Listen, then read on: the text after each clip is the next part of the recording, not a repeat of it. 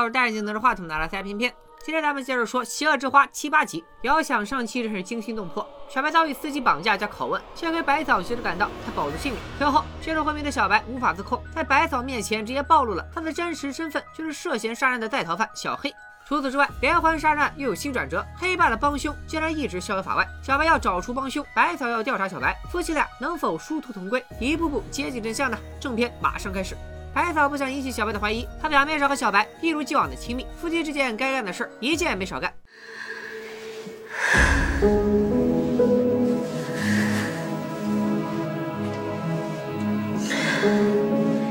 真就把狗骗进了杀。小白对百草的想法一无所知。昨晚两口子亲热完，今天老婆就送了新手表给自己，他高兴还来不及。早饭时间，百草告诉小白，他之前敲开地下室的锁是想找女儿的学步车。小白也没怀疑，抽空又给地下室安了新锁。另一头，记者也没闲着，他录下小视频，对外公开了帮凶的威胁录音，以及和目击证人清洁工大姐的对话。视频一经上传，迅速引爆网络，记者一下子成了正道的光，粉丝蹭蹭往上涨。街头巷尾的吃瓜群众都在议论当年的连环杀人案。而百草看到视频之后，清洁哥描述的绑架现场在他脑海中逐渐清晰起来。二零零二年五月十二日凌晨两点，清洁工开车追尾黑爸的 SUV，驾车的正是帮凶。清洁工下车和帮凶道歉，可对方全副武装，清洁工根本看不清帮凶长什么样。他是酒驾肇事，所以不想走保险，最好直接私了。而帮凶想借此留下清洁工的联系方式，就急切的想要离开。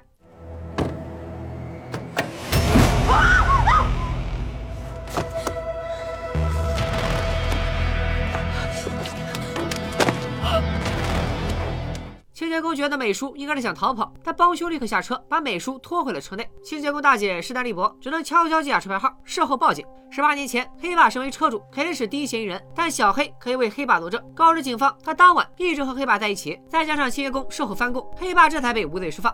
过往的种种累积，导致小黑在大众眼里数罪加深。先有帮黑爸脱罪，后有谋杀村长。记者更是在电视新闻中引导风向，他推测黑爸的帮凶正是小黑。这番言论轰动了全国上下，白爸、白妈和黑姐都看到了新闻。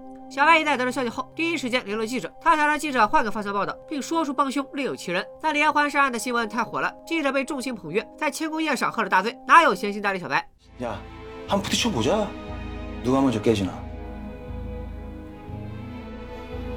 嗯既然说不通记者，小白只好去找白爸帮忙。可白爸只在乎自己的利益，非但不打算帮忙，还提出了一个更过分的条件：如果小白再陷入身份危机，就得自我流放，去一个谁也找不到他的地方。至于白草和女儿，白爸会替他照顾。小白没想到白爸这么绝情，无奈之下也只能答应白爸的条件。连续踢到两块铁板，小白发现求人不如求己。他抓住唯一的线索，反复听帮凶的录音，还真让他发现了其中的滑点。 그놈이왜죽었는줄알아나대잖아뭣도아닌게주제도모르고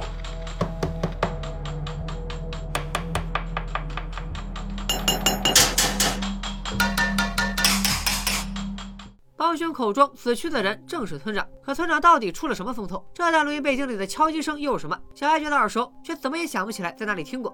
同一时间，记者的脑子被酒精泡了一宿，刚被主编叫醒，就听说有美女点名要找他，还有这好事。记者立刻瞪大眼睛，想看清美女长啥样。 팀장님나지금어때보여요 거지 같아. 大家应该还记得之前的剧情，黑姐和记者不仅是高中同学，她也是记者的初恋。虽然当初因为黑爸的事，记者选择和黑姐分手，但她单身多年，再见到老情人，内心还是老路乱撞。 黑姐最近因为当年的连环杀人案，一直被其他媒体跟踪。她思来想去，还是决定和记者单独谈谈。不管小黑现在在哪，她都想帮弟弟摆脱困境。可记者以为黑姐对他还有意思，直接把黑姐带回了家。小音乐一放，二年的拉菲一到，气氛就这么烘起来了。 내가 죽였으니까.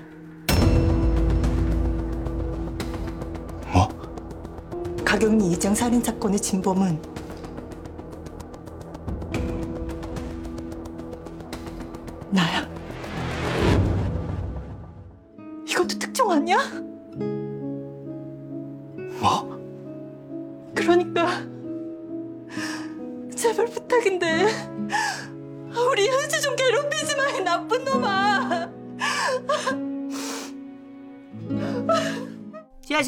看看白嫂。这段时间，白嫂为查清小白的底细，也在东奔西走。她先来到儿童心理咨询中心，找到了小黑的录像资料。当时只有十三岁的小黑因抑郁和攻击倾向接受治疗。录像中的小黑面对镜头，毫不避讳地承认内心杀戮的欲望，还表示他无法理解常人的喜怒哀乐，看得白嫂心惊胆战。接下来的录像更可怕，小黑对其他孩子大打出手，只因为那孩子动了他的宝贝随身听。小黑平时沉默寡言，看不出有啥问题，可一旦有人动他的随身听，小黑就会开启暴走模式。随身听里到底有什么动静，会触发小黑的狂躁开关？还记得现任妻子交给白嫂的行李吗？随身听就在行李里。白嫂把随身听找出来，播放起了里面的音乐。不好意思，放错了。虽然不是小白船，但也不是什么阳间的声音。总之，白草听完，马上拿着随身听去找小黑打工餐厅的主厨。他是少数见过成年小黑的人。主厨认出这是小黑的宝贝，当年他开玩笑想听听，结果差点被小黑掰断胳膊。据主厨形容，小黑只要戴上耳机，整个人就要被鬼上身一样，眼神都变了。白草心想，既然小黑从小到大都很在乎随身听，顿时心生一计，并且需要主厨配合。白嫂带着行李和随身听去了小白，并告诉老公，她一定要抓住小黑，让小白帮他一个忙。小白被老婆打了个措手不及，只能点头答应。行李中除了随身听和一些衣物，还有小黑当年的手稿。白嫂嘴上请小白帮忙判断手稿的风格和哪位工艺师比较像，实际上却是在试探小白的反应。나도너처럼할수있어눈하나깜짝않고널속일수있어 小白边翻手稿边冒冷汗，这画的还能像谁？当然像你老公我啊！但他还是淡定的告诉百草，手稿过于潦草，根本看不出来小黑是什么风格。百草不怕小白不接招，他马上实行 Plan B，这就和小白一起去黑爸的工作室探险。一路上，小白好奇百草为啥死抓着连环杀人不放，百草则敷衍小白，他只是想升职加薪。二人赶到黑爸的工作室，小白看到熟悉的场景，不免想起小时候的事。那时候黑爸的性情就很古怪，多亏黑姐教小黑怎么应对，才能让黑爸稍稍放过他。아빠가 무슨 말을 하든 무조건 내라고 대답해. 지하실에서 명심보관 베껴 쓰게 하기 싫으면. 想到这里，小白强压着内心的焦虑，陪白嫂探索起工作室。别说，这里还真有小黑高中时的作品。可是小白欺负白嫂不懂工艺，直接说小黑手艺太粗糙，就没见过这么差的成品。白嫂不接话茬，转头又说这次来的主要目的是去看黑爸囚禁受害者的地下室。小白强忍着心悸陪白嫂下楼， 当他看到原来关人的铁笼子，一股刺鼻的血腥味扑面而来。随后，白嫂按下了随身听的播放键。 이 목소리 어떻게 들려? 난 되게 슬프게 들려. 왠지 이 사람 울고 있는 것 같아서.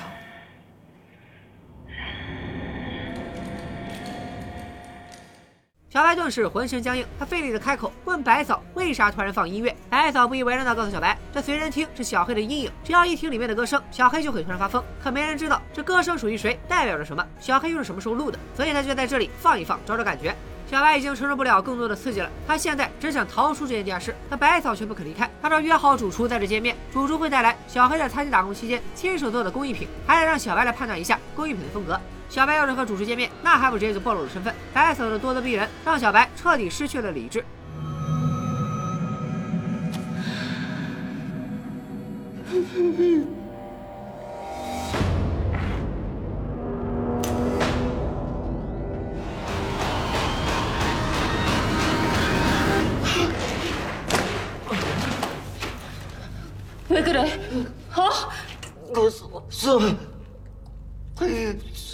现实。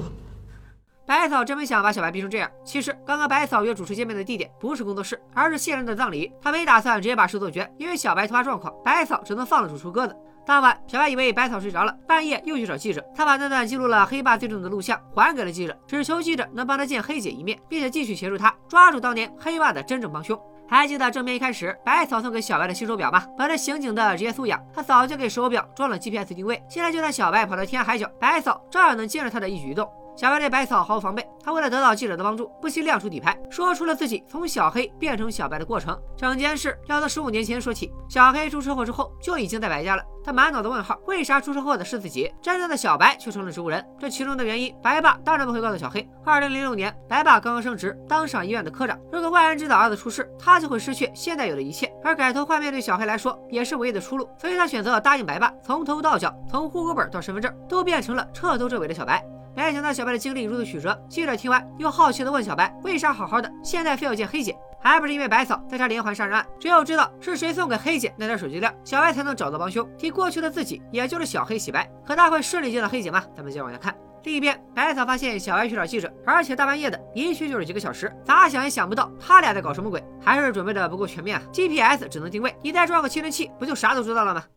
百草难受到晚上睡不着，白天办案也不忘查看小白的位置。最近有一起教唆未成年犯罪的案子，就是一些小流氓指使孩子偷窃。百草和狗哥接到消息，去现场抓人，百草负责孩子，狗哥负责流氓。可百草刚抓住孩子一看。这不是第一期里坠楼的胖胖吗？胖胖也认出了百草，赶紧逃跑。百草好不容易追上了他，胖胖却表现得非常自责。他说爸妈离婚都是因为他，然后就消失在了人流里。胖爸告诉百草，自从胖爸入狱，胖胖就变得叛逆，最近更是经常离家出走，不见人影。百草不禁想到自己，胖胖是因为说出了真相，才打破了家庭幸福的假象。如果他永远不戳穿小白的谎言，他们家三口是不是就会一直幸福下去？可啥幻想都抵不过狗哥的灵魂拷问。 너 같았으면 말이야. 그 좋은 기억이라는 걸 의심하지 않을 자신 있어? 그게 진심이었는지 끊임없이 되새김질 안 할 자신 있어?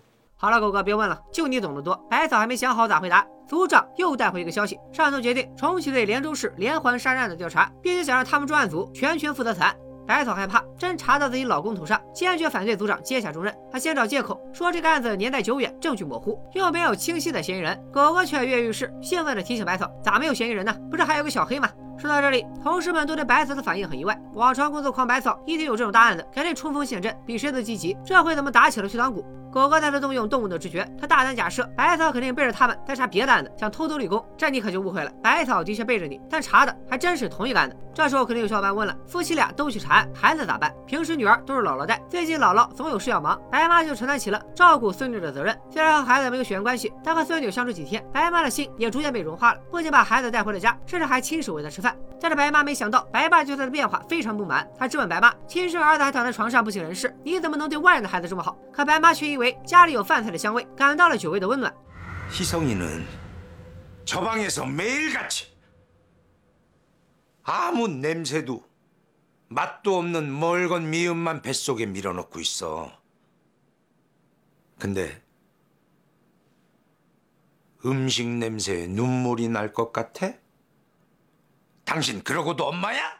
白妈当时就爆发了，他们家是典型的丧偶式育儿，儿子从小到大的每一件事，白爸几乎都没参与过，包括儿子开车撞到小黑当晚，白爸也没帮上忙。现在白妈逐渐变成疯婆子，儿子必须当个活死人，也都是为了维持白爸在外人眼中的形象。 지금 당신만 사람처럼 살고 있어. 난 미쳐가고 있고 희성이는 죽은 채로 살아가고 있어. 저게 산 거야? 제가 말을 할 수 있다면 차라리 죽여달라고 애걸복걸할 걸.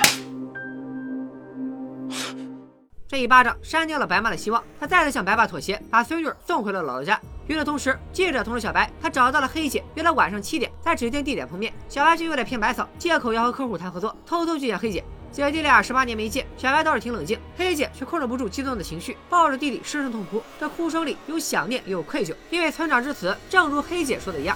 黑姐当时想拜托村长不要再给小黑做法驱邪了，可村长却要欺负黑姐，黑姐情急之下失手杀了村长。而小黑到现场之后，第一件事就是替姐姐背锅。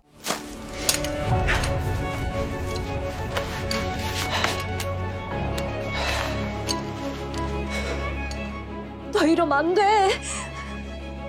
누나, 나 기분 있어 괜찮아. 한수야, 누나만큼은 평범하게 살아. 있는 힘껏 살아. 어차피 난 아니야. 怎么会有这么好的弟弟？觉得感动的小伙伴，请把泪目打在公屏上。回到现实中来，小白给姐姐看了他的全家福，还特别骄傲地告诉黑姐，他的女儿和妈妈性格很像，绝不是和他一样的怪物。接着，小白说起非要见黑姐的原因，因为只有黑姐在葬礼上见过帮凶，也就是那个送给他手机链的男人。 뭐? 공범을 찾고 있어. 도현수는 공범이 아니야. 白嫂啥时候跟过来的？姐弟俩竟然谁都没有察觉。而时间过去太久了，黑姐暂时想不起帮凶的模样。 小白提示，这个手机链是情侣款，司机就因为手机链才误打误撞绑架了他。黑姐听到这里，突然想起白嫂前段时间还因为司机的案子找过他，不由得担心弟弟露馅。小白却坚信自己绝不会失误。接下来，黑姐问出了一个致命的问题：小白到底爱不爱白嫂？ 아니, 단 한순간도 그렇게 생각해 본 적 없어.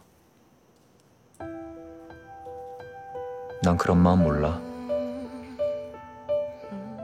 屏幕前的各位评论里，小白这种爱的方式就是我爱你，但全世界只有我自己不知道我爱你啊，不对，还有白嫂也不知道。白嫂听到这里再也听不下去了，她失魂落魄的走回市区。女儿这时打来电话，看着女儿可爱的模样，白嫂在这一刻做出了一个重大的决定。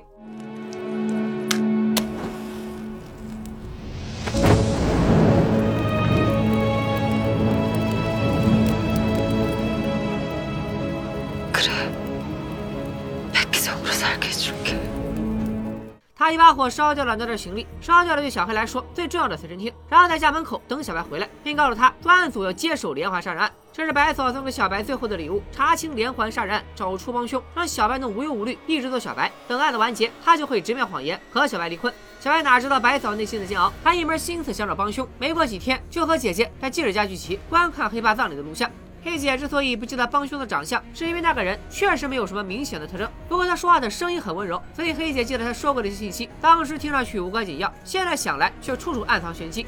帮凶先说他欠黑爸的人情，所以他把手机链送给黑姐。要看着熟睡的小黑告诉黑姐，小黑很可怜，未来的生活一定会充满艰难险阻。而黑姐就是因为这句话，还把手机链送给弟弟保平安。所以帮凶十八年前就想陷害小黑。后来帮凶给黑姐留下了电话号码，让她走投无路的时候再联系他。不过当年小白一把火烧了房子，电话号码早没了。 야, 너는 왜 그런 쓸데없는 짓을 해가지고 씨. 현수 떠나고 현수 흔적이랑 피 묻은 내 교복 전부 태워야 했어. 그래, 그랬구나. 老双标了，既然无法直接联系帮凶，小白又给黑姐播了一遍录音，让她注意听背景里那一段有节奏的敲击声。小白觉得耳熟，却怎么也想不起来在哪儿听过。 나 이 장소에 가본 적 있는 것 같아. 김우진, 너 왜 이렇게 예쁜 건데? 뭐? 黑姐听不出所以然，小白一想，还有件事需要记者帮忙调查。他调查过司机的妻子美淑失踪的资料，资料上说美淑是因为夫妻吵架离家出走，可司机报案的理由却是失踪，这个一点该怎么解释？记者之前特意去见过司机了解情况。二零零二年五月九日，他们夫妻吵架，美叔的确是离家出走。三天后的五月十二日晚上七点，美叔在公交站给司机打过一通电话，当时司机发生交通事故，正在住院，美叔就在赶往医院的途中和司机失去了联系。而且记者翻看十八年前的新闻报道，发现受害者们都有一个共同点，这个共同点重案组也查到了，那就是七名受害者中，除了美叔之外，都没有亲人或朋友寻找过他们。因为黑爸自杀，所以十八年前警方搁置了对被害人的调查，导致现在重案组没有被害人的详细信息。再看小黑当天的笔录，美术失踪当天，黑爸和小黑人在首尔，但黑爸把车借给了帮凶。现在警方有美术消失三天内接触过的五十七名人员信息，这其中必有帮凶。而小白也在思考，帮凶是怎么神不知鬼不觉，在美术从公交站到医院的路上把人绑走的。以他对黑爸的了解，黑爸肯定事先准备好了陷阱，等美术自己跳进来。可黑爸到底用什么引诱了美术，让他放着受伤住院的老公不管，去了另一个地方呢？此时，专案组有了新角度。狗哥提出，如果是帮凶负责绑架，黑爸负责关押和杀人，期间需要用到黑爸的车，那么黑爸把车借给帮凶时，会交接车钥匙；等帮凶送来被害者还车时，又会交还车钥匙。所以说，即使小黑不是帮凶，他也很有可能见过帮凶本人。白嫂一听，得把信息通给小白呀，可怎么能自然的放出消息呢？当然是找记者了。可记者正和小白在一起呢，他只能说自己病得很严重，挂断了电话。 얘들아, 드디어 피자가 왔어.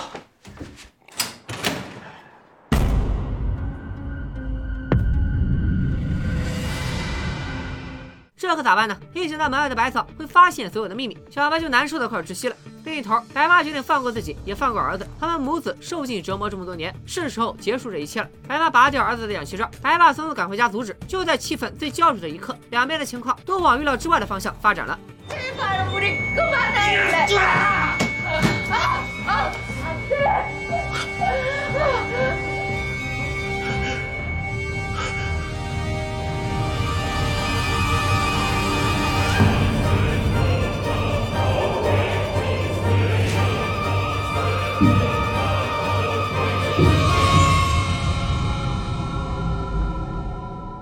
邪恶之花》七八集的剧情就到这里，旧坑没填上几个，新坑反倒更多了。真小白的苏醒是目前最大的变数，这是否意味着不管小白怎么努力，早晚都将失去现在拥有的一切呢？如果大家也和我一样期待《邪恶之花》还能搞出什么事情， 열심히 잘 하겠습니다.